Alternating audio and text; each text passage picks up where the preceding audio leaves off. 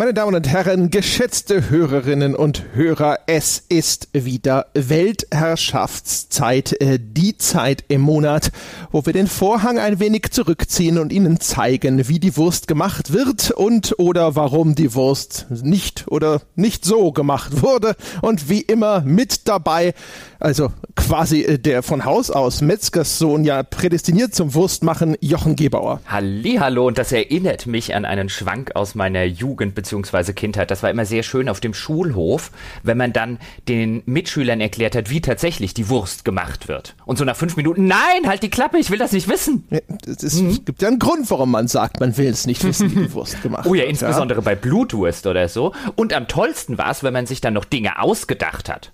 Ja, wie zum Beispiel, in, was alles in Gelbwurst drin ist, weil irgendein Mitschüler gesagt hat, die isst er gerne. Ui, wenn du wüsstest, was da drin ist. Warum, was ist da drin? Was ist da drin? Oh, wenn du wüsstest. Ach, das war eine tolle Zeit. Manchmal fallen halt auch Insekten mit, Ra egal, ist alles durch den Wolf. Nun ja, auf jeden Fall, äh, wer ebenfalls erklären kann, wie die Wurst gemacht wird und sich nicht scheut, es zu wissen, ist Sebastian Stange. Hallo Sebastian. Hallo, hallo. Auch ich bin ein großer Gelbwurst-Fan. Habe ich erst in den letzten Jahren entwickelt, diese Leidenschaft. Die ist auch ein bisschen eklig. Ich werde dafür gehänselt von meinen Freunden, aber Gelbwurst ist echt super gut. Ich finde, das klingt auch schon unappetitlich. Warum nennt man sie eigentlich? Ist die ist doch auch, ist es nur wegen dieser Verpackung, weil sie ja. quasi in diesem gelblichen, ist es Darm? Hm, ich Immer noch Darm? Nee, Kunst, Warum ist es so gelb? Kunststoff. Jochen, erklär uns das. Äh, ich habe keine Ahnung, warum das Gelbwurst genannt ist. Ich weiß, wie die Wurst gemacht ist. Ich habe das jetzt nicht etymologisch nachgeforscht. Ja, und zumindest zu, zu, zu meiner Kindheitszeiten gab es irgendwie diese Urban Legend, dass in Gelbwurst irgendwie Hirn drin wäre. Und das haben auch irgendwie alle geglaubt und ich habe sie natürlich selbstverständlich in dem Glauben gelassen. Äh, dabei ist da einfach nur Brät drin. Mhm. Aber eben ein wunderbar schlabbriges, weiches Brät. Gelbwurst ist so wunderbar kauen optional, sage ich mal, mhm. ne? Ja, äh, vor allen Dingen in manchen Teilen Deutschlands, oder früher zumindest hieß die teilweise auch tatsächlich noch Hirnwurst, weil zumindest früher auch noch Hirn als Ersatz reingemischt wurde. Mhm. Aber das macht zumindest ein guter Metzger schon sehr, sehr lange nicht mehr. Mhm. Jetzt nur noch äh, Sägespäne und äh, Leichenteile. Mhm, und mhm. Äh, äh, Rinderurin. Ja, genau. Und das, was man auf der Straße so findet. Gut, aber kommen wir doch einfach lieber zu den Dingen, bevor die Hörer angewidert ausschalten, die hinter unseren Kulissen passiert sind und nicht vielleicht hinter den Kulissen vom Metzger ums Eck. Na gut, dann äh, hätte ich gesagt, fangen wir doch an. Wo wir doch gerade so in der Anekdotenlaune sind, wollen wir da einfach bleiben. Der gute Jochen Gebauer hat ja ein fantastisches neues Reportageformat gestartet. Es heißt Hinter den Kulissen von The Search 2. Die erste Folge ist frei verfügbar für alle Menschen auf diesem Planeten. Und wir hatten ja im Vorfeld gesagt, so, wir könnten ja hinter den Kulissen von hinter den Kulissen von The Search 2 machen. Und gedacht, so, das ist so ein super launiger Einstieg. Gibt es irgendwas Bemerkenswertes jetzt, nachdem die erste Folge gelaufen ist, Jochen? Bist du zufrieden? War es ein harter Kampf, bis das erste Ding hier rausgeschoben wurde? Ja, es war insofern ein bisschen ein harter Kampf. Also vielleicht zuerst mal gesagt, ich bin durchaus sehr zufrieden, auch wenn es eine relativ kurze, erstmal eine erste Episode war, weil ich mich erstmal oder weil ich das ganze Material erstmal sammeln und sichten musste. Ich war jetzt in der Zwischenzeit mehrfach bei Deck 13 vor Ort, habe mit mehreren Leuten gesprochen, mir mehrere, viele verschiedene Sachen angeguckt, ähm, in viele verschiedene Sachen reingeguckt und dann stand ich irgendwann da und ich glaube, ich habe jetzt ungefähr sechs Stunden Audiomaterial. Und ich habe es ja schon erwähnt, als wir über das Format gesprochen haben, vieles von dem, was ich dort mitkriege, das kann ich halt erst nach Release des Spiels sagen. Das heißt, ich kann jetzt nicht einfach hingehen und kann sagen, okay, wir nehmen jetzt dieses ganze Audiomaterial, ich lasse Lars einmal irgendwie drüber gucken und wir stellen das alles raus und wer es hören will, kann alles hören, eben weil dort sehr viele Sachen dabei sind, die im Moment noch ein bisschen hasch-hasch sind, die ich allerdings dann nach Release des Spiels dann tatsächlich berichten kann und über die ich dann sprechen kann. Das heißt, du hast jetzt hier diese sechs Stunden Audiomaterial plus die ganzen Notizen, die ich mir gemacht habe, plus die ganzen Sachen, die jetzt irgendwie mal gefallen sind und erzählt wurden, wenn jetzt vielleicht das Mikro gerade nicht an war. Und dann sitzt du vor diesem riesengroßen Berg und überlegst dir, wie teile ich den jetzt in kleine Häppchen auf und wie sitze ich am Ende wenn ich jetzt in einem Jahr oder vielleicht auch in 14 Monaten, man weiß ja noch nicht ganz genau, wann das Search 2 tatsächlich rauskommt, das heißt ja aktuell nur 2019, dann sitze ich dann noch irgendwann da und überlege mir, wie extrahiere ich aus dem dann vielleicht 30, 40, 50 Stunden Audiomaterial jetzt die Dokumentation, die ich eigentlich machen möchte. Und das war so ein bisschen dieser, ähm, dieser Berg, den es am Anfang zu überwinden galt, wo ich dann äh, mit tatkräftiger Mithilfe von Lars, an dieser Stelle auch nochmal vielen Dank, der mir sehr, sehr beim Transkribieren geholfen hat, also beim Übertragen dieser Audiofiles in ein Textdokument, weil ich irgendwann festgestellt habe, pass mal auf, das ist einfach zu viel Audio. Ähm, ich brauche das mit den entsprechenden Timecodes als Text, damit ich das auch nachlesen kann, damit ich Dinge suchen kann, damit ich Querverweise machen kann, damit ich mir hier zwei, drei Dokumente anlegen kann, ähm, wo ich dann einzelne Sachen reinkopiere, die dann unter einem bestimmten Oberbegriff sind und so weiter und so fort. Und als ich das dann endlich hinbekommen hatte, was wirklich eine Menge Arbeit war, also alleine die Transkription, man kann sich das ungefähr vorstellen, so eine Stunde Gespräch sind, äh, dauern etwa drei bis vier Stunden zu transkribieren, wenn man schnell im Transkribieren ist. Also da kann jetzt jeder im Kopf überschlagen, wie viel Transkriptionsarbeit alleine da dahinter stand. Und dann habe ich mir gedacht, alles klar, jetzt sind wir an diesem Punkt.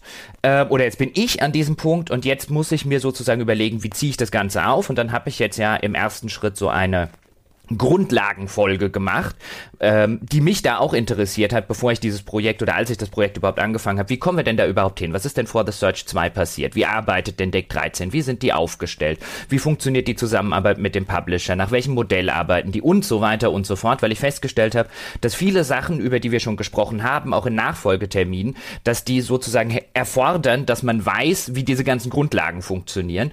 Und da habe ich mir gedacht, wir machen erstmal eine dieser Grundlagenfolgen, bevor wir tiefer in irgendein Detail einsteigen, gucken uns das ein bisschen an und schaffen so die notwendigen Grundlagen, damit auch jede Hörerin und jeder Hörer dem Ganzen tatsächlich folgen kann und man nicht noch in jeder Folge erklären muss, ach, das ist übrigens so, weil Deck 13 arbeitet so oder das ist so, weil bei The Search 1 ist das und das passiert und dann musst du wieder erklären, was bei The Search 1 passiert ist. Deswegen habe ich gedacht, eine Grundlagenfolge, mit der bin ich auch ganz zufrieden. Die ist jetzt etwas kürzer geraten, weil ich mich dort aufs Notwendige beschränkt habe. Aber das äh, Feedback ist auch größtenteils sehr, sehr positiv. Das freut mich sehr und ich freue mich sehr auf die nächste Folge, die hoffentlich im August erscheint. Hm. Okay.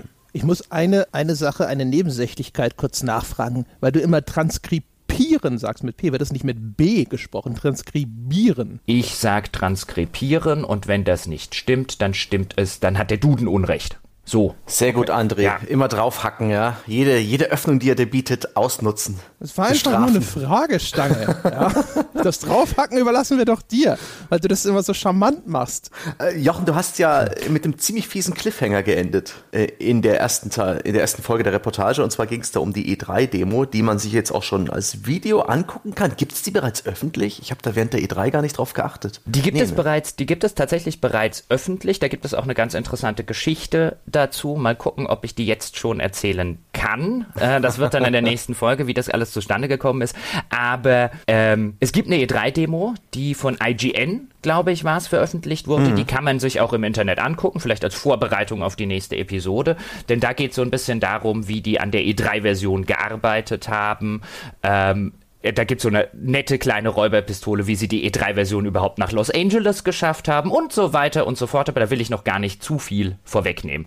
Das sind so nette kleine Anekdoten und so kleine Teilbereiche, die man dann dort mitkriegt, von der man denkt, okay, in der endgültigen Dokumentation, die am Ende entstehen soll, so wie ist ein Spiel, wie ist das Spiel entstanden, wie haben die Leute daran mitgearbeitet, wie ticken diese Leute und so weiter und so fort. Da wird man wahrscheinlich viele größere Bögen schlagen, damit das Ding nicht am Ende zehn Stunden lang wird. Und da könnten mhm. solche kleinen kleine netten Anekdoten und so kleine netten, nette ähm, äh, Seitengeschichten wie jetzt, wie macht man denn so eine E3-Version? Wie macht man die denn so, dass man am Ende nichts wegwerfen muss? Was sind denn da so ein bisschen die Sorgen und die Nöte? Die eignen sich jetzt halt wunderbar für so eine Mini-Dokumentation. Ich fand eine der, der schönsten Mini-Anekdoten in der ersten Folge ist, als die neuen Kaffeemaschinen da sind bei Deck 13. Vor allem, weil ich, weil ich das so schön nachempfinden konnte, mhm. weil Sebastian wird sich vielleicht noch erinnern, als wir mit Webedia in das neue Büro gezogen sind, dann gab es auch einen neuen geilen Kaffee-Vollautomaten. Mhm. Mm. Und das war auch, das war so schön.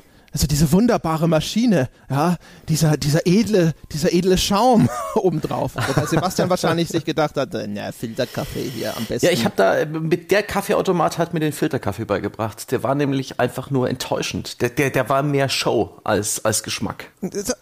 Jetzt mach den Arm, das war, das war edel, ja.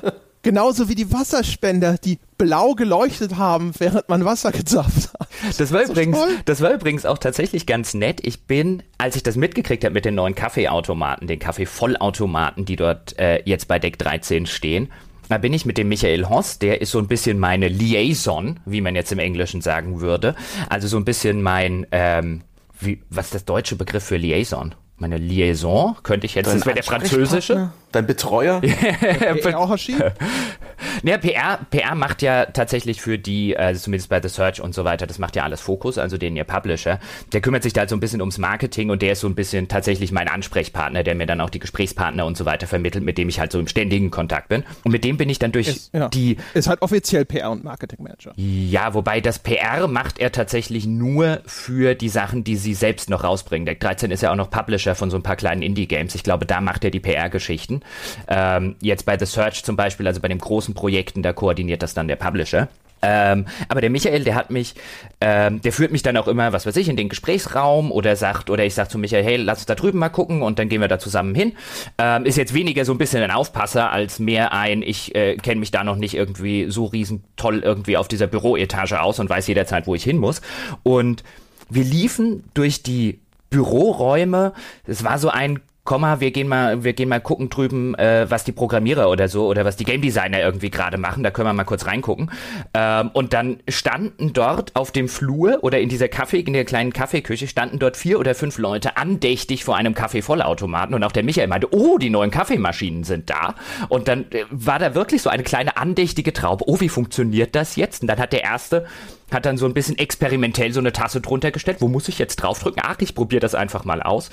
Ähm, tatsächlich so ein bisschen, äh, so ein bisschen witzig, wie sie alle andächtig vor diesem Kaffeeautomaten standen. Oh, wir haben jetzt einen Kaffeevollautomaten. Oh, guck mal, wir können auch Cappuccino machen. Ja, da weißt du, du hast es geschafft. Ja. Eine Frage habe ich noch, Jochen, so in, mehr oder weniger, auf welche Art und Weise ihr dann kommuniziert habt, was du bereits äh, im Vorfeld sagen kannst zu deinen Hintergrundeinblicken und was vielleicht erst nach dem Release des Spiels gesagt werden darf oder zu gewissen Milestones. Äh, ich denke mal, das hat ein Stück weit mit dem PR-Plan zu tun, welche Informationen zum Spiel ohnehin dann an die Öffentlichkeit gebracht werden, vielleicht im Rahmen von Messen und so weiter.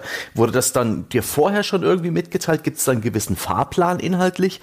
Oder ist das etwas, was dann auch deine Liaison mehr oder weniger äh, spontan entschieden hat oder wo ihr nachher nochmal drüber reden musstet? Hast du da ein grobes Gefühl dafür oder ist es etwas, wo du regelmäßig noch ein bisschen Kontakt haben musst mit Deck 13, um zu fragen, hey, darf ich das jetzt schon verwenden? Oder das ist nämlich äh, sicherlich das Kniffligste mit an der ganzen Geschichte. Erzähl mal darüber. Also wir haben natürlich eingangs schon sehr intensiv darüber geredet, was sind denn so ein bisschen die Rahmenbedingungen. Also welche Sachen ähm, kann man jetzt schon sagen und welche Sachen erst nach Release. Und der größte Baustein dabei, wie du es auch schon gesagt hast, ist sehr wahrscheinlich die Sachen, die sich ganz konkret ums Spiel drehen. Also irgendwelche Feature-Geschichten. Dann, wenn ich jetzt einen Release-Termin mitkriegen würde ja, will nicht sagen, dass passiert ist, aber wenn ich den mitkriegen würde, einen konkreten, der intern herrscht, solange den der Publisher nicht kommuniziert hat, kann ich den auch nicht sagen. Also die ganzen Sachen, die jetzt ganz konkret mit dem Spiel zu tun haben, was ich auch verständlich finde, weil das Spiel an sich steht ja gar nicht im Mittelpunkt dieser Dokumentation, sondern die Entstehung und die Menschen, die daran arbeiten. Deswegen interessiert mich das insofern auch gar nicht. Ich will nicht derjenige sein, der am Ende sagt, oh, jetzt äh, äh, tolles neues Feature in The Search, hier Breaking News, bevor es irgendjemand anders gemacht hat. Da habe ich relativ wenig davon. Da haben wir als Projekt relativ wenig davon, dass wir dann vielleicht mal kurz irgendwie für drei Sekunden in der internationalen Presse sind und dafür würdest du dann irgendwie das ganze Vertrauen verspielen. Das wäre auch noch relativ dämlich. Also das ist so ein bisschen der Hauptpunkt, wo wir gesagt haben, alles, was jetzt ganz konkret ums Spiel, was neue Features, ähm, äh, Settings, was die ganzen Levels und so weiter und so fort angeht. Darüber kann ich halt erst sprechen, also zumindest erst dann, wenn äh, tatsächlich auch bekannt gegeben wurde, um was es sich dabei dann ganz konkret handelt. Das ist so ein bisschen der, der dickste Baustein. Der Rest ist relativ frei und da ähm, kommunizieren wir eigentlich relativ offen in der Hinsicht, wo ich dann halt einfach sage, hey, kann ich das jetzt schon bringen oder wollt ihr lieber dann irgendwie, äh, dass sowas dann nach Release und so weiter passiert? Ähm, da ist jetzt kein, das darfst du gar nicht sagen, weil wir hatten ja von vornherein ausgemacht, in der finalen Dokumentation ist Anything Goes. Aber bis dahin, ähm, das ist halt so ein bisschen diese notwendige Vertrauensbasis, weil die natürlich auch nicht wollen, dass ich ihnen den Launch ihres Spieles in irgendeiner Form zerstöre. Das kann ich nachvollziehen. Und bei den jetzigen Mini-Dokumentationen, die ich mache, ist es so, so habe ich es jetzt zum Beispiel auch bei der ersten gemacht. Ich habe jetzt dem, habe jetzt Deck 13 einfach den Sprechertext geschickt, nicht mit einem, schreibt mir da 27 Anmerkungen rein, so wird es nicht funktionieren, sondern einfach nur ein, ist dort irgendeine Information drin, von der ihr nicht wollt oder von der ich vielleicht auch, das kann ja auch immer mal passieren, dass man einfach über irgendwas spricht und man fasst irgendwas mhm. anders auf oder sonst irgendwelche Geschichten oder man hat irgendwas vergessen. Ist da irgendwas drin, was euch total stört? Ähm, dann packe ich es in die finale Dokumentation und äh, da war aber sehr schnell ein Nee, kannst du alles bringen. Sehr interessant. Bin schon sehr gespannt auf die nächste Folge. Ich denke ja mal, du wirst dann auch auf, zur Gamescom äh, bei Deck 13 vorbeischauen und äh, dir deren Messeauftritt anschauen und so ein bisschen das Ganze drumherum begleiten, oder? Das werden wir sehen. Das werden Darf wir sehen. Darf ich auch anfassen? Ja, also wenn, wenn irgendwelche Prototypen oder sonst irgendwo vorhanden sind, darfst du dich da hinsetzen und sagen, jetzt lass mich doch mal. Ich hab's. Wieder mal rumlaufen. Ich hab's schon gespielt. Ich hab's schon gespielt. Ja, mhm. sauber. Hab's schon gespielt. Wertvolles Feedback gegeben? Leute in Verlegenheit gebracht? Ja, genau, hast du schon gesagt, ist das euer Ernst? ja, das ist so ein. Guckst du manchmal einfach nur so zum Spaß kritisch und sagst so, hm, Aha. wenn du meinst? Ja, das ist so ein bisschen die interessante Geschichte, die, das war auch so eine kleine Diskussion dann darüber im Forum. Da hat zum Beispiel jetzt auch jemand gefragt oder hat jemand gesagt, der fand es ganz interessant, weil ich in der Mini-Dokumentation, die jetzt rausgekommen ist in der ersten, weil ich dort ja gesagt habe, da haben sie mir die E3-Version gezeigt und die sah an dem ersten Zeitpunkt, wo ich die gesehen habe, sah die für mich und ich bin jetzt ja kein Game Designer, ich bin kein, kein, kein Spieleproduzent, sondern Journalist. Für mich sah die so unfertig aus, dass ich wirklich gedacht habe, ein viel Spaß, das in drei Wochen bis zur E3 hinzukriegen. Ähm, einfach weil ich auch in den ganzen Prozessen nicht reinstecke. Da fehlten vielfach Texturen, Modelle, das wirkte hakelig und, und, und, und, und. Und das wirkte auf mich nicht wie etwas, was in drei Wochen die Reife hat, dass man es live auf der E3 tatsächlich vorspielen konnte. Ähm, und deswegen habe ich dann so ein bisschen auf die Frage von dem Michael, die er mir dann gestellt hat, wie findest du es? Ich habe so ein bisschen gesagt, ja, sieht schon ganz gut aus. Natürlich hätte ich jetzt an dieser Stelle, hätte ich jetzt sagen können, in irgendeiner Form, meine Güte, liebe Leute, wie wollten ihr das hinkriegen? Da müsst ihr noch das, das machen, das machen, das machen. Der erste Fall ist, dann stehe ich da wie der größte Klugscheißer vor dem Herrn, weil ich bin eben kein Spieleentwickler. Und das nächste, was mich daran interessiert, ist, das ist oder es soll auch sein, eine Dokumentation. Ich halte mich da ganz bewusst auch häufig mit irgendwelchen Meinungen und Feedback und so weiter. Wenn die nicht explizit angefragt werden, halte ich mich da zurück. Ja? Ich will mich nicht in diese Entwicklung einmischen. Ich will die dokumentieren. Das ist ein Unterschied. Faire, faire Ansage. Genau, und vielleicht an der Stelle, vielleicht zum Abschluss dieses Themenkomplexes, auch da gab es so die ein oder andere kleine Diskussion, so im Hinblick von einem ja, aber wenn, ist das nicht am Ende, gerade in diesen Mini-Reportagen oder in diesen Mini-Dokumentationen, ist das am Ende vielleicht nicht irgendwie ein bisschen zu unkritisch und könnte man das nicht irgendwie auch als PR für Deck 13 und so weiter? Ich verstehe schon ein bisschen, wo das, wo das herkommt, aber der Ansatz hier ist halt nicht, dass das irgendwie eine knallharte journalistische Reportage, gerade jetzt diese Mini-Episoden sind, sondern wirklich eine Dokumentation, wo ich die Leute zu Wort kommen lasse mit den Sachen, die sie dann tatsächlich, äh, die ihnen dann im Kopf rumschweben, die ja, bei ihnen irgendwie in der Planung, in ihren Rechtfertigungen, in ihren Erklärungen und so weiter und so fort. Ich dokumentiere das alles. Ich bin sozusagen ein, ein, ein Chronist äh, dieser ganzen Geschichte und das halte ich bei diesem Format auch für ähm, enorm, enorm wichtig, dass man da eben nicht sich hinsetzt mit den Leuten und irgendwie knallharte journalistische Interviews führt, weil dann wird man eine Sorte Antwort kriegen, aber eben nicht die dokumentarische Sorte Antwort äh, bekommen. Deswegen ist es einfach ähm, da habe hab ich wahrscheinlich auch ein bisschen den Fehler gemacht und das zu flapsig irgendwie in einer Weltherrschaft mehr Embedded Journalism äh, genannt oder vielleicht sollte man auch ein bisschen den äh, Begriff Reportage vermeiden, weil das letztlich ist es eine Dokumentation und die funktioniert einfach ein bisschen anders als jetzt so eine knallharte äh, äh, journalistische Reportage. Will damit nicht sagen, dass die um Gottes Willen, die muss nicht unkritisch werden oder irgendwie Jubelfähnchen schwingend, aber das ist eher so ein Format, wo am Ende das Urteil dem Hörer überlassen bleibt und nicht so sehr ein Format, wo ich dann äh, äh, jede Aussage irgendwie auf die, auf die absolute Goldwaage legen werde, wenn ihr versteht, was ich meine. Ja, ja, klar. Man muss ja auch, also ich, ich vermute, was die Leute meinen, ist halt, werden hinterher irgendwo die Schattenseiten ausgespart. Also wenn die jetzt für diese E3-Demo drei Wochen lang crunchen mussten und Leute wurden ins Krankenhaus eingeliefert, deswegen oder sonst irgendwas, würde das dann hinterher irgendwie ausgespart, würden sie das verheimlichen oder sonst irgendwas? Ähm, nein, das, selbst, selbst ja, das können sie aber auch gar nicht verheimlichen. Insofern, also es gibt auch durchaus schon einige Probleme, ähm, um es jetzt so zu formulieren, die ich mitgekriegt habe, von denen ich sehr gespannt bin, ob und wie sie die am Ende lösen werden. Ähm, und wurde dann aber auch ähm, wo du dann aber auch mitkriegst. Also über all solche Themen wird da wirklich oder reden die Leute auch sehr offen, weil die auch mit der Maßgabe dann mit mir in einem in einem Raum sitzen, äh, die zum Beispiel lautet ein, du kannst alles erzählen. Und die erzählen auch wirklich vieles und alles.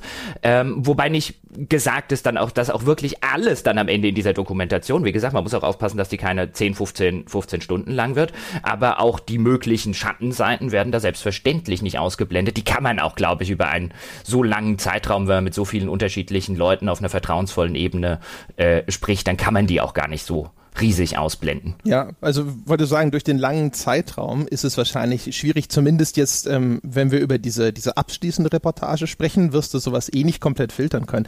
Aber auch der Einblick, nehmen wir mal an, ja, äh, keine Ahnung, in den Mini-Episoden bis dahin oder sowas, äh, würde sowas vielleicht nicht vorkommen. Aber ich finde, der Einblick ist doch so oder so spannend und so oder so interessant. Ja, zumal es eben, zumal es eben nicht konkret, ich meine, ich würde es dann verstehen, wenn das ähm, wenn es so ein Entwicklertagebuch, wie keine Ahnung, die PC Games hatte sowas mal bei Black and White, wo es so ein Black and White Entwicklertagebuch gab, was von den Entwicklern kam und was Peter Molyneux sehr eindeutig und sehr, sehr geschickt äh, zu PR-Zwecken, um sein Spiel in den Vordergrund zu stellen, was alles toll an dem Spiel ist. Und wir haben jetzt dieses Feature und wir haben jetzt das eingebaut und das wird das größte Spiel aller Zeiten und so weiter. Wenn das Spiel so im Mittelpunkt steht, wenn das so eine Art Preview-Format über das Spiel wäre, dann könnte ich eher verstehen, wo irgendwie diese diese, ihr macht ihr da nicht PR für Deck 13 Ansatz herkommt, aber dadurch, dass das Spiel, und das habe ich auch in Zukunft vor, natürlich ist das Spiel so ein bisschen der mittelbare Gegenstand des Ganzen, aber da das Ziel und der eigentliche Gegenstand, der Einblick in die Arbeit dieses Studios ist und in der, Mensch, der, der Menschen, die für dieses Studio arbeiten,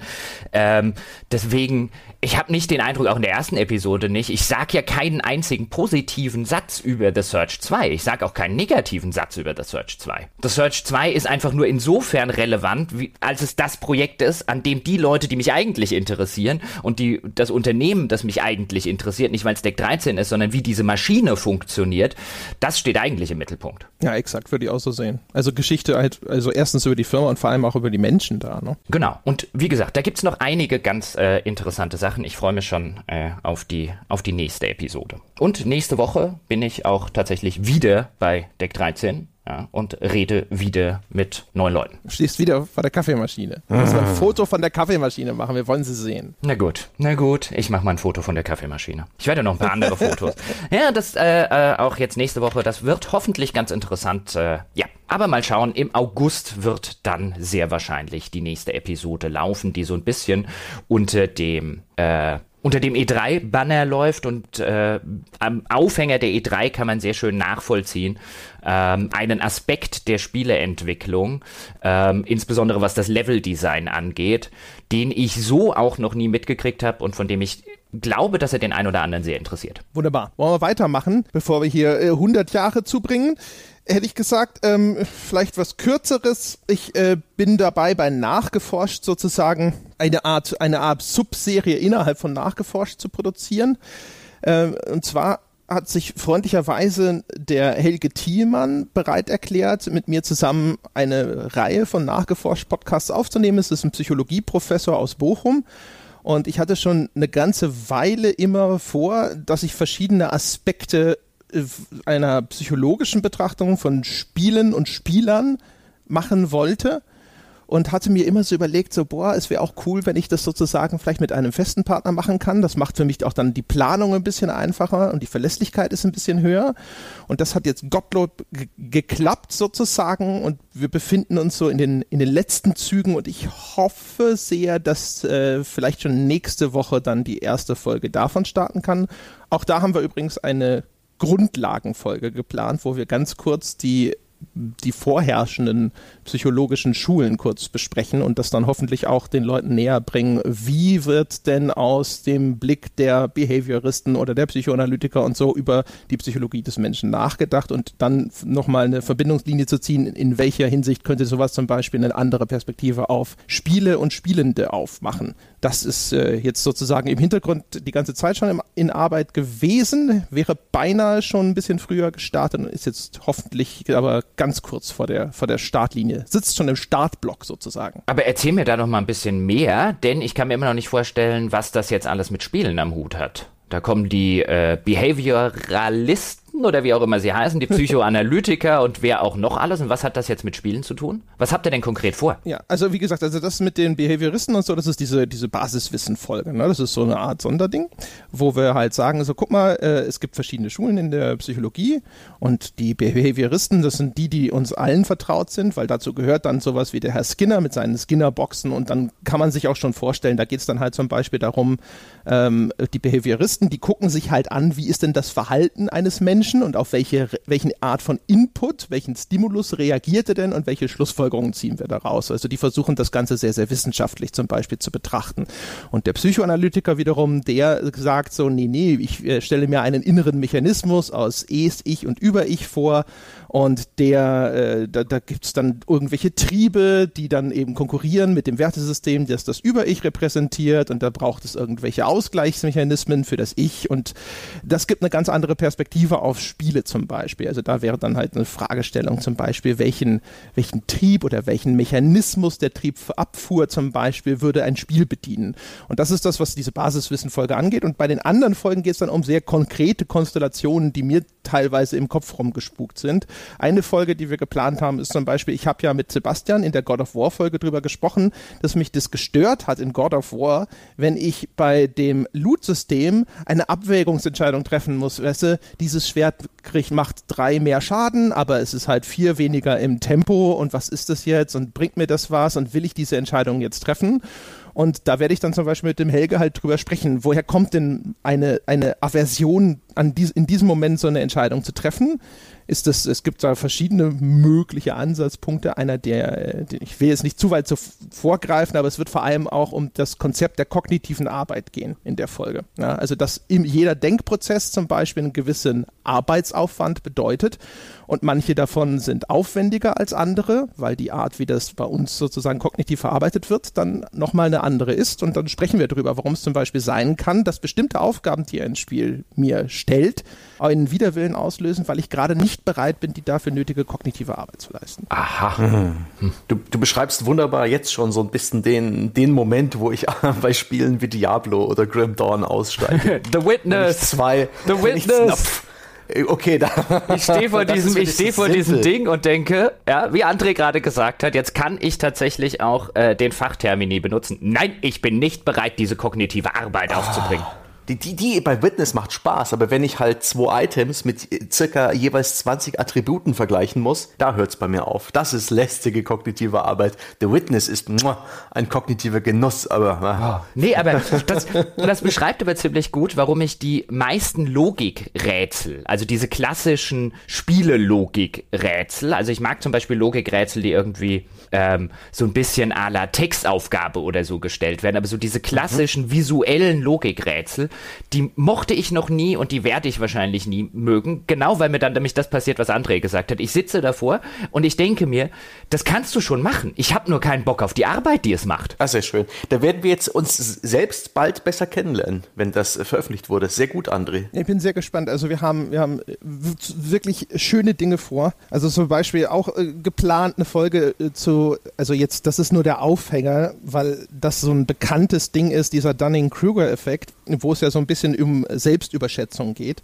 Aber da ist eine, eine, nette kleine Folge im Sinn zumindest geplant. Also wie gesagt, das ist alles, hoffentlich wird das alles sehr bald geschehen, ähm, wo wir so ein bisschen drüber sprechen wollen. Inwiefern diese, diese Mechanismen, ja, wo man sich selber sozusagen als viel toller sieht oder viel kompetenter sieht, als man eigentlich ist. Ja, was sind das für psychologische Mechanismen, die dahinter stehen? Und wie spielen die vielleicht eine Rolle, wenn man über sowas nachdenkt, wie zum Beispiel Spielekritik und ähnliches oder auch Diskussionskultur im Internet unter Gamern, was ja momentan auch immer wieder eine, eine große Geschichte ist. Ja. Wir hatten ja vor kurzem diesen Fall, äh, da haben Sebastian und ich mal ganz kurz am Rande drüber gesprochen, äh, wo diese ArenaNet-Entwicklerin gefeuert wurde, weil die es so zum Kotzen fand, dass ihr jemand aus ihrer Sicht, ja, es gab durchaus da unterschiedliche Perspektiven, aus ihrer Sicht erklären wollte, wie sie ihren Job zu machen hat. Und auch da kann man ja sagen, zumindest dieser Fall, jetzt im konkreten Fall kann man da drüber diskutieren, aber dieser Fall, den kennt man ja. Und dann ist immer diese, diese Frage, ne, wie kommt überhaupt es zustande, dass Leute glauben, sie könnten einem Fachmann erklären, wie er seinen Job zu tun hat und so weiter und so fort. Auch das ist halt so ein Gebiet, wo ich mir denke, dass das ganz interessant ist. Hm. Sebastian hatte ja auch noch was vor, jetzt im Juli, und es ging reden wir auch mal über Dinge, die in die Hose gegangen sind, Sebastian. Oh, das ist so ärgerlich. Ich habe ja letztes Jahr auf der Gamescom äh, bereits gelobt und, und hochgeschätzt den famosen Retro-Stand, habe da ein paar Kontakte geknüpft und hielt es jetzt an der Zeit, mal eine Wer machte sowas Folge über C64-Entwickler zu machen. Also Menschen, die sich heute noch hinsetzen und für den guten alten Brotkasten Spiele entwickeln, neue Spiele. Und da habe ich mit dem Chester Kolschen geredet von Knights and Bytes, der sogar Vollzeit an C64-Spieleentwicklung arbeitet und dazu noch mit dem äh, Jakob Voss, der diese Spiele published ähm, und höchst selbst verpackt und jetzt gerade mit, äh, oh Gott, Simon's Journey, ah, anders, aber egal, ähm, die gerade ein neues Spiel rausgebracht haben, Sam's Journey, glaube ich, ähm, ein Jump'n'Run so ein bisschen Kirby-Stil, ganz, ganz klassisches Ding, äh, aber eben C64-Spiel, über 1500 verkauft, obwohl sie eigentlich damit rechneten, eher so 300 Stück zu verkaufen. Der Jakob hat das dann alles händisch verpacken müssen und, und die haben ganz tolle Geschichten erzählt, wie dieser, wie dieser Markt aussieht, wie er, wie er aktuell funktioniert, welche Herausforderungen sie haben, zum Beispiel auch Module herzustellen, wie das überhaupt programmiert wird und wieso sie das überhaupt machen, auf dieser Plattform, auf dieser ja totgeglaubten Plattform noch äh, zu sitzen und sie weiter zu zu betreuen. Das war ein schönes Gespräch und es ist technisch sowas von schief gegangen. Ich, ich, ich bin ich bin gramerfüllt und, und muss den beiden jetzt auch noch äh, heute, gestern habe ich nicht mehr getraut, heute noch die Mitteilung geben, dass wir die Aufnahme jetzt dann doch wegwerfen können. Es hat äh, von Anfang an nichts fun funktioniert. Wir haben eine Stunde lang Skype-Probleme gehabt. Ich habe es nicht geschafft, äh, alle drei Leute in Skype zu bekommen, äh, einfach damit wir miteinander reden können. Äh, lokal haben die dann, wie wir es immer machen, ihre Aufnahmen angefertigt. Der eine hatte bloß einen iMac, wo praktisch das Mikrofon neben der Webcam hinter der Scheibe des Monitors sitzt. Die Aufnahme ging. Der andere hatte ein, ein, Headset, das ich aufgrund der Art und Weise, wie wir dann doch zusammengekommen sind, nicht hören konnte. Er hat, äh, ich habe dann irgendwann einen Skype-Anruf bekommen, als ich eigentlich schon längst abgeblasen hatte und den beiden im, im, im Chat jeweils geschrieben, sorry Jungs, es klappt einfach nicht, dann müssen wir mal irgendwie gucken, wie es anders geht. Plötzlich kommt ein Skype-Call rein und beide Leute ganz begeistert, yeah. der Jakob wusste nicht, dass es nicht geht, deswegen hat er es einfach gemacht und ähm, äh, wir waren dann in der Skype-Konferenz, beide haben ihre Handys benutzt zum Skypen. Das klang für mich super, aber dann war auch noch Jakobs Auf Aufnahme so verrauscht und trotz Lars magischen Händen, der auch äh, sehr gut Rauschen entfernen kann, ist das einfach von der Qualität nicht gut hörbar. Ich hatte gehofft, dass es mir André und Jochen durchgehen lassen. Gestern habe ich ein entschiedenes No bekommen und äh, ja, einen kleinen Nervenzusammenbruch später habe ich gelernt, ähm, man kann es nicht erzwingen. Und so schön, so schön das war, dass, es, dass wir dann doch noch miteinander reden konnten, ähm, das Gespräch wird es nicht, an die, nicht an die Öffentlichkeit schaffen. Ja. Ich werde es in irgendeiner Form, vielleicht entweder nochmal irgendwie als, als Bonus trotzdem nochmal veröffentlichen mit dem dicken, dicken Hinweis, hey, das klingt grausam oder ich werde nochmal versuchen, den, die beiden Leute nochmal in einer anderen Form abzuholen. Äh, wir haben, ich habe zum Beispiel auch noch ein USB-Mikro, was ich per Post einfach einem von denen schicken kann, was in die Tonqualität hebt oder, oder mal gucken. Ich werde sie auf jeden Fall auf der Gamescom nochmal besuchen, an einem Retro-Stand noch ein paar ähm, Kontakte knüpfen weil ich das Thema toll finde. Und äh, es ist perfekt für wer macht denn sowas geeignet. Eine wunderbare Nische. Naja, ich würde einfach, einfach vorschlagen, dass du, zumindest einer hatte ja ein gutes Mikro, dann rede halt entweder mit dem oder die alte, andere Alternative, das hatten wir auch gestern mhm. schon gesagt, ist, wir veröffentlichen das als Bonus unter ein, mit einem ja. ganz, ganz dicken Disclaimer und nicht als einen von unseren quasi regulären Inhalten, mhm. sondern komplett außer der Reihe. Ähm, und dass die Leute sich dann auch nicht aufregen, die dann äh, eine schlechte Tonqualität bekommen, weil ja. das, was wir gestern gehört haben, André, das äh, war zu, zu, schlecht. Ja, das war sogar noch schlechter, als ich es erwartet habe. Und vor allem, oh. vor allem äh, äh, äh, äh mit dem erschreckenden Zusatz, Lars hat, hat das schon gefehlt. Ja, genau. Ich habe gesagt, lass doch, lass doch einmal Lars drüber gehen, dann klingt es vielleicht halbwegs anständig. Sebastian so, das hat er schon. also von daher, das war das, äh, das eigentlich Erschreckende daran. Ja. Aber ich würde auch sagen, guck halt mal, ob ihr das nicht vielleicht einfach nochmal neu versuchen könnt, mhm. einfach mit einem anderen Setup. Also ähm, äh, zum Beispiel, wenn der eine Mensch äh, ich meine, hatte der nicht ein iPhone? Ich habe schon Gespräche aufgezeichnet, wo Leute über das iPhone gesprochen haben und das ist dann sicherlich nicht perfekt, aber durchaus erträglich. Ja. Ähm, was auch geht, ist Telefon übrigens. Ich habe schon nachgeforscht Interviews gemacht mit Leuten übers Telefon. Man kann von Skype aus auch auf dem Telefon anrufen, auf einem normalen Festnetztelefon. Hm. Also das sind noch Optionen offen ja. und wenn die alle fehlgehen und wir das nicht nochmal aufnehmen können oder sowas, bevor wir sie wegwerfen, würden wir sie wahrscheinlich rausstellen, eben ja. aber mit einer sehr, sehr eindeutigen Warnung, dass das nur dazu da ist, dass es nicht verloren geht. Ah. Äh, ja, ich werde auf jeden Fall den Faden nochmal aufnehmen. Ich finde das Thema spannend, aber es haben sich inzwischen auch schon andere interessante Möglichkeiten ergeben für kommende Wer macht denn sowas Folgen. Ich bin nach wie vor dran am äh, Speedrunning, konkret mit Dark Souls. Da habe ich jetzt äh, von der Savi TV jetzt endlich mal eine Antwort bekommen von der Erika. Vielleicht ergibt sich da was. Die wurde ja konkret im Forum verlangt als Gesprächspartnerin, zögert immer noch ein bisschen. Und demnächst wird es auch ein Gespräch geben zu Euro Truck Simulator 2 und ähnlichen Spielen und ihrem Reiz. Da freue ich mich schon drauf. Ach, das wird schön. LKW-Fahrer. Ach ja. Ähm, jetzt überlege ich gerade noch. Ähm, genau, ich habe. Wir ich hab, haben doch noch neue Formate. Wir haben noch ein bisschen was anzukündigen. Wir haben neue Formate. Haben wir neue nein, nein, Formate? Also der, der Dom hatte Dom nicht noch irgendwas im Ofen? Ach so, ja, wir hatten ja genau. Dann können wir damit weitermachen. Wir hatten hm. ja ähm, gesagt, auch schon in der letzten Weltherrschaft, dass wir den Dom jetzt so ein bisschen, bisschen stärker einspannen wollen. Der ein oder andere hat es ja auch schon mitgekriegt, ähm, dass der Dom dann auch die ein oder andere Wertschätzung gemacht hat. Wobei man an dieser Stelle vielleicht mal dazu sagen muss, das ist jetzt alles Zusatzinhalt. Also nicht, dass jetzt irgendjemand den Eindruck gewinnt, wir machen jetzt weniger oder so, ähm, sondern das sind tatsächlich jetzt auch Wertschätzungen und Sachen, die würden bei uns ansonsten einfach schlicht nicht stattfinden. Also von uns hätte jetzt keiner irgendwie Onrush zum Beispiel gespielt oder Ancestors Legacy. Wir spielen dann halt andere Geschichten. Das heißt, wir nehmen da jetzt irgendwie niemandem bei der Dom-Geschichten was weg, sondern es ist halt schlicht und ergreifend noch ein Zusatzangebot. Insbesondere auch das Genres abdeckt, die wir jetzt vielleicht seltener beziehungsweise auch überhaupt nicht abdecken. Und da ist noch die ein oder andere Sache mit Dom in Planung. Auch da wieder so ein bisschen im Hinblick auf Spiele oder auf Genres oder auf Sachen, die bei uns so ein bisschen stiefmütterlich sonst behandelt werden. Also es wird demnächst, wahrscheinlich spätestens übernächste Woche, wird endlich eine zweite Folge von Geschichte machen kommen, wo Dom ein Interview, ein, wie ich finde, sehr, sehr interessantes Interview, es ist noch nicht geführt, aber es klingt zumindest sehr, sehr interessant, mit einem äh, Lehrer führen wird, der Battlefield im Schulunterricht eingesetzt hat, zum Näherbringen generell Spiele im Schulunterricht, unter anderem Battlefield, ich glaube Valiant Hearts war das zweite, ähm, um zu gucken, wie Medien, ging nicht nur um Spiele, sondern auch Filme und so weiter, wie Medien den Krieg transportieren und dann auch tatsächlich ähm, Abschlussarbeiten von Schülern hat, in dem die bewerten, wie das alles äh, funktioniert und wie ihnen die Spiele den Krieg näher bringen und so weiter. Das klingt wie ein sehr interessantes Gespräch. Dann ist weiterhin eine größere Reportage im Rahmen von Geschichte machen geplant, die kommt dann anschließend. Und der Dom arbeitet an einem neuen Format zusammen mit Nils, einem ehemaligen Kollegen von André, der sich in diesem Bereich auch sehr gut auskennt.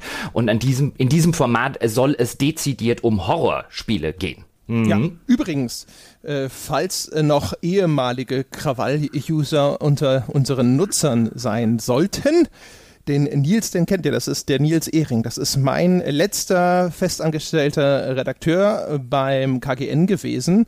Und Nils ist studierter Filmwissenschaftler und hat seine Abschlussarbeit, glaube ich, über Splatter-Horror geschrieben. Und dementsprechend ist er prädestiniert dafür, hier an diesem Format mitzuwirken. Mhm. Das hat mir der der war eine der Ideen. Ich habe einfach Dom äh, mal gesagt, was jetzt noch das eine Format vielleicht, was man zusätzlich noch zu dem Geschichte machen angeht und den Wertschätzungen. Ähm, hast du da eine Idee? Was wären denn so Formate, auf die du Lust hättest? Und eine der Ideen war so eine, ein Horrorformat zu machen, sich unterschiedliche Stile von Horror anzugucken, also irgendwie Splatter, Körperhorror, dann vielleicht die ganzen Geschichten, die eher so in den äh, in den unterbewussten Horror reingehen. Ich denke jetzt vielleicht so an die ganzen Amnesias, Penumbras und wie sie nicht alle heißen. Und da mal zu analysieren, wie funktioniert das überhaupt? Wo kommt das Unbehagen? Wo kommt die Angst vielleicht her, die man dort spürt? Und dann kam Andrea auf die Idee, hey, ich kenne doch da jemanden, mein ehemaliger äh, Mitarbeiter, der kennt sich da super aus, weil der hat dazu auch seine Abschlussarbeit gemacht. Dann könnte man noch ein bisschen auch über die Anleihen aus dem Filmbereich reden, die Spiele da gerne machen und so weiter und so fort. Also das hat jetzt wenig mit Geschichte oder Archäologie zu tun, wie jetzt vielleicht die anderen Sachen, die Dom macht, sondern das hat dann sehr dezidiert was mit Horrorspielen zu tun. Und da bin ich sehr gespannt drauf, weil ich Horror ja unheimlich gerne mag, ich ihn unheimlich gerne lese, aber bei Spielen und bei Filmen immer das Problem mit den Jumpscares habe. Deswegen ist das bestimmt ein tolles Format für mich, so dass ich die ganzen Spiele nicht spielen muss, aber trotzdem mitreden kann. Super. Hm. Ist halt auch eine schöne Konstellation, weil Nils sich natürlich auch mit, mit den Computerspielen gut auskennt und ich habe schon äh, damals, als wir dann noch im zusammen, zusammen im gleichen Büro gesessen haben oder sowas, also äh, wenn ich ab und zu manchmal über, über Filmhistorie oder Schnitttechnik oder so schlau daher rede, ist es äh, mit 50-prozentiger Wahrscheinlichkeit, also die 50 Prozent, wo ich keinen Quatsch erzähle, das sind Dinge, die ich von Nils gelernt habe. Und, was wir an der Stelle auch noch ganz kurz mal ankündigen sollten, und zwei, drei andere interessante Sachen gibt es auch noch. Wir haben diesmal viel in der Weltherrschaft. Wir werden ja auf der Gamescom sein, wie eigentlich jedes Jahr. Die findet dann ja wieder am 20. August, geht sie, glaube ich, los. Ich glaube am 21. August, genau. Und was wir dieses Mal haben werden, meine sehr verehrten Damen und Herren, wir werden ein Kamerateam haben, das uns auf der Gamescom begleitet. Und wir werden nicht nur ein Kamerateam haben, sondern wir werden auch einen professionellen Cutter haben, der dort am Schluss für uns ja, auch so eine Art, ich weiß gar nicht, was es am Ende wird, so eine Art Dokumentation machen wird. Denn als ich bei den German Dev Days war, in der letzten Weltherrschaft konnte ich das noch nicht so genau ankündigen, weil da stand es noch nicht fest, da kam der Ben auf mich zu und Ben ist freiberuflicher TV-Editor. Das heißt, er arbeitet für TV-Sender, fürs öffentlichen Rundfunk und so weiter, halt auf einer freiberuflichen Ebene ähm, und konzipiert und schneidet äh, und editiert äh, TV-Sendungen. Und der Ben ist ein Hörer unseres Podcasts, dem gefällt das Projekt sehr gut. Und der Ben hat uns angeboten, hey, ich stelle euch auf der Gamescom ein Kamerateam zur Seite. Also es werden jetzt anscheinend mein letzter Infostand, zwei Kameras plus ein äh, Soundmensch sein. Die begleiten uns auf der Gamescom, vielleicht sogar schon ab der Ankunft, bis wir wieder zurückfahren. Ähm, ich stelle euch die zur Seite, habt ihr Bock drauf?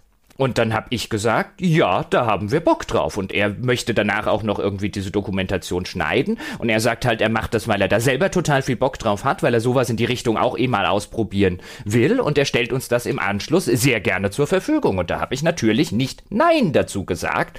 Das heißt, wenn das alles funktioniert, Stand jetzt äh, ist das eigentlich fest geplant habe nachher nochmal äh, einen genaueren äh, Skype-Call mit dem Ben, wie jetzt die ganzen Details aussehen, wann wir uns treffen und so weiter und so fort. Aber Stand jetzt wird es im Nachgang an unseren Besuch auf der Gamescom tatsächlich ein Video davon geben, beziehungsweise einen Film. Ein Film. Boah, ich warte noch auf den Haken. Vielleicht wird es irgendwann so, so, so einen ganz bösen Off-Kommentar geben.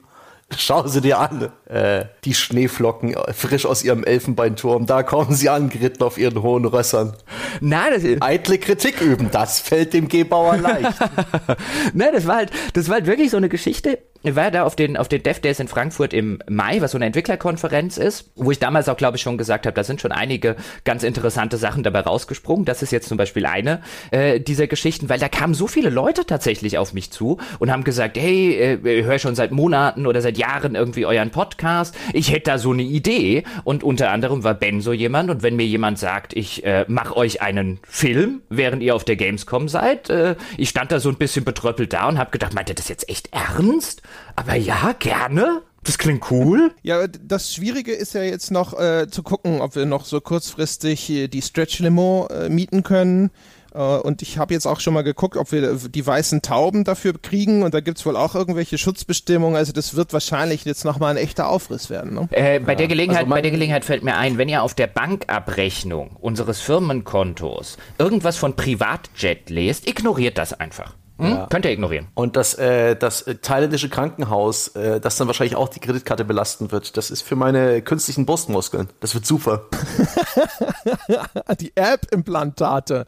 ja. Ah nein, das wird super. Ich freue mich ja. schon. Wissen wir auch schon, äh, haben wir uns auf den Dresscode geeinigt, alle weiße, weiße Anzüge, Puff Daddy mäßig? T-Shirt und, und kurze Hose zusammen mit Turnschuhen, wie jeder andere Messebesucher, André. Irgendwo ist Schluss, ja. Aber Stange, das, das muss doch jetzt so, ich dachte, wir, wir müssen äh, quasi den, den Podcast Reichtum und Fame müssen wir Was ich mir ernsthaft überlegt habe, und das ist jetzt auch etwas, was ich nicht im Vorfeld mit euch besprochen habe, die Frage stelle ich jetzt sehr gern mal öffentlich. Wie wäre es denn dieses Jahr rechtzeitig vor der Gamescom mit, äh, mit Visitenkarten? Dass wir den Leuten was in die Hand drücken können, die wir, die, mit denen wir reden. Dass sie nicht einfach nur irritiert auf unsere Badge starren, ja. Gern ist sie dann auch noch noch verkehrt rum am Oberkörper und die wissen nicht wirklich, wer wir sind.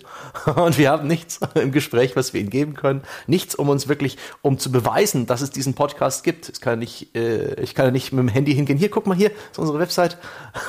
ich glaube, das würde helfen. Das ist doch irgendwie Usus. Ich meine, möglich, dass wir uns inzwischen auch schon längst von diesem klassischen Business, ja, des äh, Visitenkarten Ausgebens und Sammels entfernt haben. Kann ich auch verstehen, diese Meinung, aber ich wollte es euch einfach mal fragen. Jungs, Visitenkarten? Hm? Stange, Visitenkarten. Also, ja, ich mochte das immer. uns doch. Ich habe mich immer. Ah, wirklich? ja, ich dachte, wir reden jetzt hier darüber, ist es sexistisch, wenn wir uns Models engagieren, die so tun, als wären sie unsere Entourage? Ja, es ist sexistisch und peinlich. Aber abgesehen davon, meine ich. abgesehen davon, ähm, ja. Außerdem, Männers, Natürlich ziehen wir uns keine weißen Anzüge aller Puff Daddy an und natürlich laufen wir da nicht in kurzen Hosen und T-Shirts rum. Ja, wir sind ja nicht bei den Hottentotten. Wir gehen als Flamingos. Hm. Nein. Also, hm. nein, nein, so wie, so wie in Boston Legal? Ah, Mann, dieses Gespräch hat sich entwickelt auf eine Art und Weise. Wir sind Flamingos. Außerdem wäre das Aha. total albern, wenn wir als Flamingos über die, äh, über die Gamescom marschieren würden. Eigentlich müssen wir Flamingos sein? Also könnten wir vielleicht auch einfach. Sein. Was ist, wenn wir wie riesige wollige Schafe wären? Warum soll ich ein riesiges wolliges Schaf sein wollen? Weil das super niedlich ist. Dann sei du eben ein riesiges wolliges Schaf und ich bin Flamingo. Oh, yeah, yeah, yeah. Stell dir mal vor, wenn ich überall hingehe und einfach nur meh. ja, du weißt schon, da ist ein Kamerateam dabei. Sie werden mich alle streicheln wollen. Um Gottes Willen. Zeig nochmal die Models. ich hab da was vorbereitet. ja, es wird, also wir, wir sind sehr gespannt. Ja, wie immer wissen wir noch nicht so genau, was dabei am Ende rauskommt, aber es wird, ich meine, sagen wir mal ehrlich, der Ben hat auch einfach unser Potenzial erkannt. Der will im Aufzug mit nach oben fahren. Ja, ja, klar. Verstehe. Mhm. Ja, ja, so ist es. Der will so ein bisschen in unserer Thermik schweben, ja. Ja, so, die solange, Aufwinde nutzen. Solange ja? wir noch zugänglich sind, ohne dass er über den Manager gehen muss. Mhm, mh. Das ist klug. Das ist ein schlauer Kerl. Ich bin mir sicher, der wirkte auch schon so. auf jeden Fall sind wir auf der Gamescom und ich freue mich schon sehr. Und wir haben tatsächlich Hotels bekommen. Ähm, also ein, ein, eins. ja, also mehrere Zimmer, hoffe ich doch. Ja, drei Stück. Ach, ausgezeichnet. Das so war sehr schön. Ja, weil irgendwie vermutete einer von euch, dass es längst erledigt ist. Und ja. der andere fragte dann bloß mal ganz das war, so eine, das war so eine typische Geschichte. Beim Fußball nennt man es, nimm du nett, ich nehme auch nett. Das war, ja, das war cool. Ich meine, im Zweifelsfalle ist es natürlich, also meine Variante von, ich dachte, wir haben das schon erledigt, ist natürlich die fatalere. Ja. Jochen hatte es einfach nur vergessen, ja, während mein Gehirn, ja, auch darüber könnte ich vielleicht mit dem Helge irgendwann mal sprechen, einfach gedacht hat, so, fertig, ja. Darum brauchen wir uns nicht mehr zu sorgen. Vor allen Dingen, ich weiß es doch, wir hatten drüber geredet und hatten irgendwie gesagt, wir sollten uns demnächst aber wirklich mal um Hotels für die Gamescom kümmern, bevor das wirklich viel, viel, viel zu teuer teuer ist. Und wir sind auseinandergegangen, so wie immer, wenn man sagt, wir sollten uns mal kümmern. Jeder so mit der Maßgabe, naja, wenn ich ein bisschen Glück habe, schreibt morgen irgendeiner der andere, dass er sich drum gekümmert hat. Und an irgendeinem Samstag oder so habe ich dann gedacht, komm, was soll's jetzt? Ist es mir gerade wieder siebenteils eingefallen? Ich buche da jetzt einfach mal was zusammen, ähm, bevor es tatsächlich schweineteuer wird. Und wir haben auch noch was gefunden, irgendwie für 80 Euro oder so die Nacht, was echt ganz solide ist, weil wir ja auch noch das Glück haben, dass wir nur am Fachbesuchertag da sind. Danach geht geht es dann irgendwie in die 300, 400 Euro pro Nacht mittlerweile schon. Aber an den ganzen Publikumstagen wollen wir ja eh nicht und müssen wir auch gar nicht vor Ort sein. Deswegen habe ich da gerade noch sowas gefunden, hab's in Skype reingeschrieben und von André kommt sofort zurück ein, ach, ich dachte, du hättest schon längst gebucht, wo ich mir gedacht habe, du Arsch hättest auch buchen können. Ja, aber warum sollte ich buchen, wenn du doch schon gebucht hast? Das macht überhaupt keinen Sinn. Ja, wo dann auch so kam, ich dachte, du hättest schon längst. Und so, was hat dir den, das Indiz gegeben, dass ich schon längst hätte? Du bist doch derjenige, der so gerne im Voraus plant Also, Ähm, weißt du? habt, ihr, habt ihr eure Tickets eigentlich? Ja, die haben wir. Ja, das also ist das, was wir damals tatsächlich gleich beschlossen haben, dass. Sebastian. genau, das haben wir gleich delegiert. Sebastian, mach mal bitte. Und das hat dann auch funktioniert. Ja. Immerhin.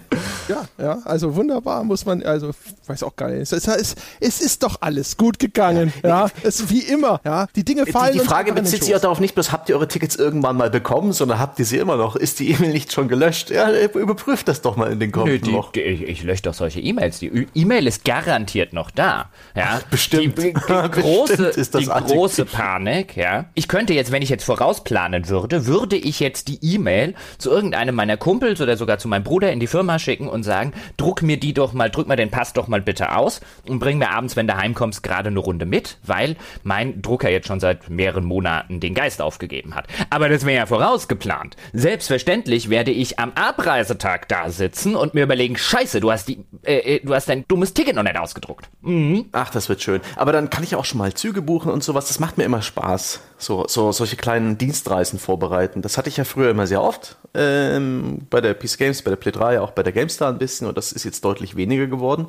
Und das macht mir Spaß. Da freue ich mich. Bahn fahren, Tickets organisieren. Oh, so. Und- ja, weiß auch nicht wieso. Apropos, das wirst du dann ja äh, Anfang 2018. Also ich glaube, das ist zumindest das Letzte, was ich auf der Liste habe. Sebastian, was? Uh, Ja? nee, sehr gut. Ich, ich dachte, ich bin überrascht, dass du es jetzt schon erwähnst. Ja. Ist das schon in trockenen Tüchern? Was heißt in trockenen Tüchern? Wir wir sind ja immer so transparent und so weiter, denn... Sehr schön. Ja. Ja. raus damit. Ja, ein äh, großer deutscher äh, Radiosender, beziehungsweise den ihre Agentur, die die beauftragt haben, haben bei uns angefragt, ob wir bei einem Podcast-Festival Anfang 2019, genauer gesagt im Januar, ob wir dort an einem Live-Podcasting äh, teilnehmen wollen und sie zahlen eine Gage. Mhm. Ich wollte schon immer mal Gage haben. Gage ist super. Boah, die bringen wir, die bringen wir an dem Tag noch durch. Da, da werden wir mit 0 Euro in der Tasche rauskommen. Das wird fantastisch. Ja, aber Gage, Gage ist so viel schöner als Lohn und als Gehalt. Weißt du, Gehalt und Lohn, das sind so, das sind so harte. Ja, das sind so Begriffe, die mit äh, im Schweiße des Angesichts, ja, mit vernarbten Fingern. Und Gage, das ist so ein, hoch, ich tänzel in Ballettschritten über die Bühne Begriff. Der ist so Gage, der ist so leicht und Da- unbeschwert. Richtig, da, da, da kommen ein paar Leute zur Audienz zu dir in deinem Elfenbeinturm ja, und bringen Opfergaben. Geschmeide und Gold und Ja, Edelsteine. den Weihrauch und die Myrrhe können sie wieder einpacken. Es wird ja auch viel, uns viel eher gerecht. Also wir sind ja Künstler. Ja, Ja, ja, ja, klar. Wenn wir Gage kriegen, sind wir Künstler. ganz offensichtlich. Mhm. Ja. Also wir haben es immer gewusst, jetzt wird es amtlich. Der Ritterschlag sozusagen. Ja, genau, der Ritterschlag in die Brieftasche.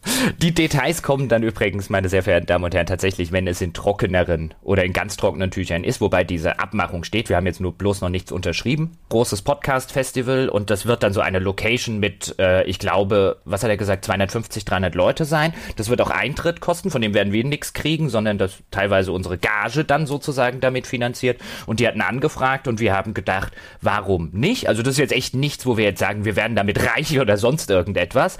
Ähm, aber das ist einfach was, wo wir gesagt haben, hey, warum nicht? Das würden wir auch gerne einfach mal ausprobieren. Das klingt wie etwas, was Spaß machen könnte. Einfach mal so. Außerdem ist es natürlich sozusagen äh, eine Gelegenheit, äh, dann auch mal, also wir haben einen Grund, dass wir alle uns mal an einem Ort versammeln. Das heißt, äh, wenn die Menschen sich gedacht haben, so macht doch mal das große Hörertreffen mit allen Menschen sozusagen, außer in dem Falle Wolfgang, aber wer weiß, vielleicht kommt er ja auch noch vorbei. Äh, das ist, das ist dann die Chance, ja. Also Januar 2019 sozusagen äh, kann man uns dann, gut, auch auf der Gamescom schon, aber da sozusagen auch noch sicher an einem Ort gemeinsam vorfinden.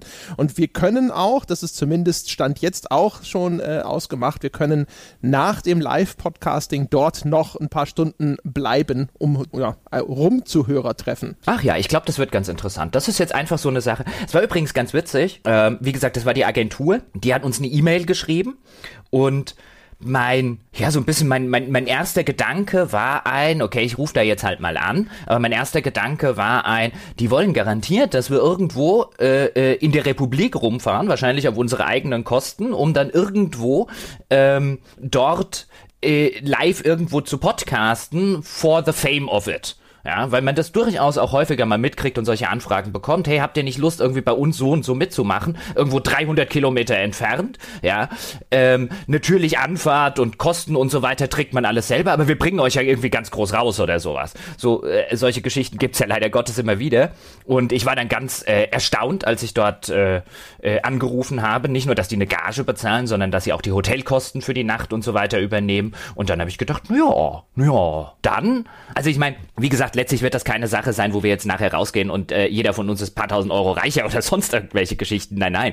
Das wird am Ende, weil Anfahrtskosten tragen wir dann selber, das wird am Ende mehr oder weniger ein Nullsummenspiel. Aber für ein Nullsummenspiel ist das echt ganz interessant. Mhm. Ja, und ist es was, wir haben öfter schon mal selber drüber nachgedacht, sollten wir mal irgendwo was anmieten und dann vielleicht mal Live-Podcast. Also andere Podcasts machen das ja auch. Ja, die Kollegen von Stay Forever waren schon auf Tour und ich weiß gar nicht, ich, ich bringe jetzt die anderen nicht zusammen, aber es gab auch schon andere, die unterwegs gewesen sind. Und wir haben ja immer gesagt, sollten wir das vielleicht auch mal machen, einfach so, um es mal gemacht zu haben, um den Leuten mal eine Chance zu geben, zu sagen, so, wir sind da und da und dann könnt ihr das auch mal live mitverfolgen und so weiter und so fort. Und jetzt haben wir gesagt, so, ja, ist doch perfekt, dann können wir das mal quasi ausprobieren, indem wir uns da ins gemachte Nest setzen und sehen auch, interessiert das überhaupt wen? Wollen die Leute das sehen? Ist das cool? Ist das auch für uns cool? Wollen wir das wiederholen und so weiter und so fort? Das heißt, eigentlich rundum eine, eine coole Gelegenheit mhm. für alle. Win, win, win. Ich war ja, ich persönlich war ja nie so ein großer, bevor sich jetzt jemand wundert, weil ich das auch häufiger auch schon mal bei Hörertreffen und so weiter, wenn die Diskussion darauf gekommen ist. Er war nie so ein Riesenfan von so auf eine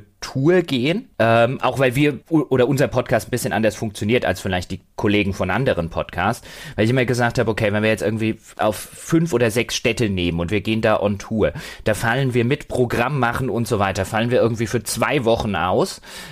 Ähm, reich wird man damit in irgendeiner Form auch nicht, aber gleichzeitig finanzieren den Spaß äh, die Leute, ähm, die uns eigentlich für was völlig anderes Geld geben, nämlich dass sie jeden Tag oder jeden zweiten Tag oder wie auch immer, dass sie gescheite Podcasts äh, bekommen und die finanzieren uns eigentlich nicht deswegen, damit wir in der Republik rumfahren und uns in irgendeiner Form äh, äh, cool und toll und so weiter finden. Deswegen war ich da immer so ein bisschen so grundethisch eingestellt, weißt du, immer, äh, hm? aber jetzt andererseits habe ich mir halt auch immer gedacht, ich glaube schon, dass ich da mal Bock drauf hätte, also es zumindest einmal irgendwie gemacht zu haben und deswegen ist das jetzt so ein bisschen eine Win-Win-Situation. Ähm, weil eben das jetzt nicht irgendwie von unseren Bäckern äh, äh, bezahlt wird, weil uns das auch nicht irgendwie eine Woche oder sonst irgendetwas kostet, sondern das ist einmal, um zu gucken, ob es funktioniert, wie das Feedback ist und so weiter und so fort. Und dann kann man immer noch weiterschauen. Ja, wobei der ganze Papierkram hm. für das Indoor-Feuerwerk und die Tänzer. Ne? Das ist. Hast also du jetzt eigentlich das Koks gekauft? Oh. du wolltest mir die Adresse Jetzt schon, wirklich, das ist doch ärgerlich. Das ist bis dahin längst alle. Das kannst du dir noch jetzt schon kaufen lassen. Das wird dann schlecht. Ja, ich sag's, aber das ist wie mit der, mit der Gamescom. Wenn ich das jetzt nicht delegiere, ja, dann heißt es ein Tag vor dem Live-Auftritt, so, und wer hat jetzt das Koks? So, und dann haben wir, haben wir, sind wir auf der Bühne ohne Koks. Du hast es schon gekauft. Ja, siehst du? Oh Mann, oh Mann. Ich habe ja immer noch Panik, dass, dass ich komplett blockiere, ja, äh, Lampenfieber und, und, und Schockstarre, äh, dass ich einfach nur stammel und stotter, einen roten Kopf bekomme und äh, nach zehn Minuten fliehe. Ja, also, also wie, wie, wie, wie im Sonntagspodcast. ja, ganz warst genau. du nie auf der Gamescom-Bühne bei der GameStar? Auf der, bei der GameStar nicht, ähm, ein bisschen bei der PC habe ich ein bisschen was bei der PC Games mal gemacht? Ja, bei der GameStar glaube ich nicht. Also wirklich so große Menschenmengen? Eher nicht, ne? Immer, blo immer bloß im Kleinen das Maul aufgerissen vor einer Kamera in so einem Leichtfeld. Ja, aber wirklich so ein großer Space. Saal. Leute, die auch noch dafür bezahlen, sich das anzuhören. Alter, ja da ist der Druck groß. Ja? Da wird die Ketchupflasche ganz schön in die Hand genommen, nicht, dass sie platzt. okay, was soll ich gerade sagen? Da kann einen nichts mehr erschüttern. Ich war, hatte einmal einen Auftritt auf der GameStar-Bühne, direkt, ich glaube, nach Pete, also Pete's Meet. Mhm. Und das, du kommst halt raus und dann ist da eine, eine unglaublich große Menschentraube, die aber gerade gemerkt hat, dass Pete's Meet jetzt nicht mehr wieder kommt und siehst dann alles, oh, alles klar, dann gehen wir mal weiter. Mal gucken, da verkaufen sie Plüschbären aus Final Fantasy. Ja. Ich erinnere mich jetzt, es kommt gerade heiß und schwanger äh, die, die Erinnerung wieder. Ich war mal mit der Play Vanilla, ihr erinnert euch, das erste und einzige Spielemagazin für Frauen, äh, in deren Redaktion ich arbeitete damals, ähm, war ich auf der U, der Jugendmesse in Berlin. Und da hatten wir entstanden, hatten wir eine Bühne und hatten auch Bühnenprogramme. Da musste ich zum Teil mit hoch moderieren und das, das war nicht einfach Das fiel mir sehr schwer. Gott sei Dank hatten wir eine Kollegin, die Zelda, die war einfach eine alte Rampensau. Das hätte ich ja niemals zugetraut. Der hat die ganze Zeit Stimmung gemacht und sich nicht einschüchtern lassen. Aber ich war so wie so ein Aufziehauto, bin ich da raus und hatte so Energie und nach fünf Minuten war der, war die, war die, die Feder entspannt und ich hatte überhaupt nicht mehr so richtig, es kam kein Feedback und ich hey, wir, wir haben ja auch noch, äh, können noch Rockband spielen, Leute, es macht viel Spaß. Oh, okay, cool. Ähm, ich werde bis dahin viel Stress und Panik entwickeln, aber das wird schon gehen. Ähm, ich habe mir überlegt, ich bringe einfach einen Kasten fränkisches Bier mit. Dann, dann wird alles gut. Das können wir dann. Da kann ich mich erstens draufsetzen, habe ich meine eigene Sitzgelegenheit, habe was zu trinken dabei, kann mich beruhigen. Das wird spitze. Ich habe ja schon mal ein Live-Let's Play mit Gronk und Sarasa gemacht, ja. Oh. Also von daher, ich habe ja schon mit den ganz Großen zusammengearbeitet. Mm. Äh, Werde ich meine mhm. Standards natürlich ein bisschen zurückschrauben müssen, aber das Sie, wird wie, schon. Wie, wie, wie dringend wollten Sie dich für einen Teil 2 wieder haben? Wie oft haben sie das versucht? Nie. es ist so grün Die haben, dabei haben sie doch immer gesagt, der hat uns gerade noch gefehlt. Ja, es wird auf jeden Fall ganz, ganz, ganz, ganz, ganz, ganz toll. Haben wir noch was? Ach, schön. Haben Sie noch Gut, was? aber ich würde sagen, damit haben wir es. Oder hat noch jemand was auf seinem Zettel, was ganz Wichtiges? Mein Zettel ist ja leer beziehungsweise durchgestrichen, alles, was da drauf steht. Mhm. Außer, außer Bier kalt stellen, das ist noch nicht durchgestrichen, das werde ich jetzt gleich im Anschluss machen müssen. Ich hatte nie einen Zettel, alles ist gut. Warum? Weil du auch nie Zettel hast, ja? Nie. Zettel sind... Wie bereitest du dich denn vor? Auch so. Manchmal habe ich Word-Dokumente. manchmal habe ich Word-Dokumente. ja. Manchmal. Nicht immer, manchmal. Oh, Starke, du bist super. Ich bin so jemand, der seine eigene Handschrift nicht lesen kann. Nach zwei Stunden ist, ist der Sinn dieser Krakel komplett verschwunden.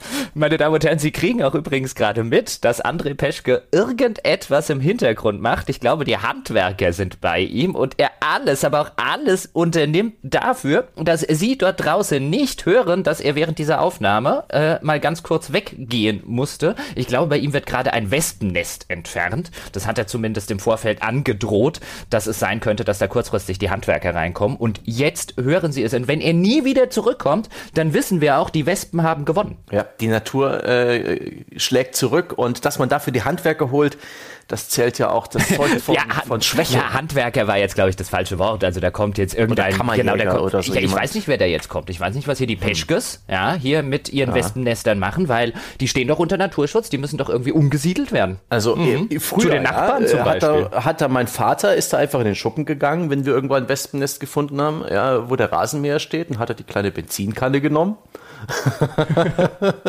Deswegen stehen dann, sie unter Naturschutz.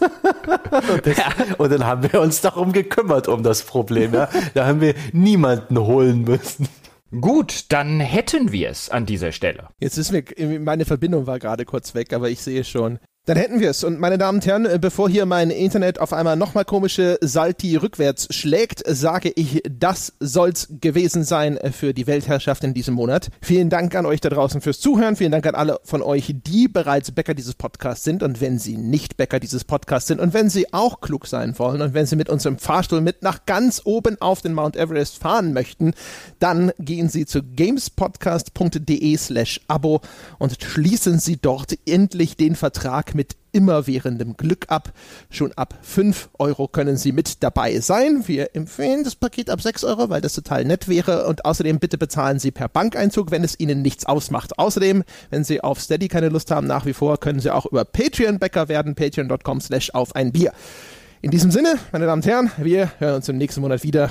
Bis dahin.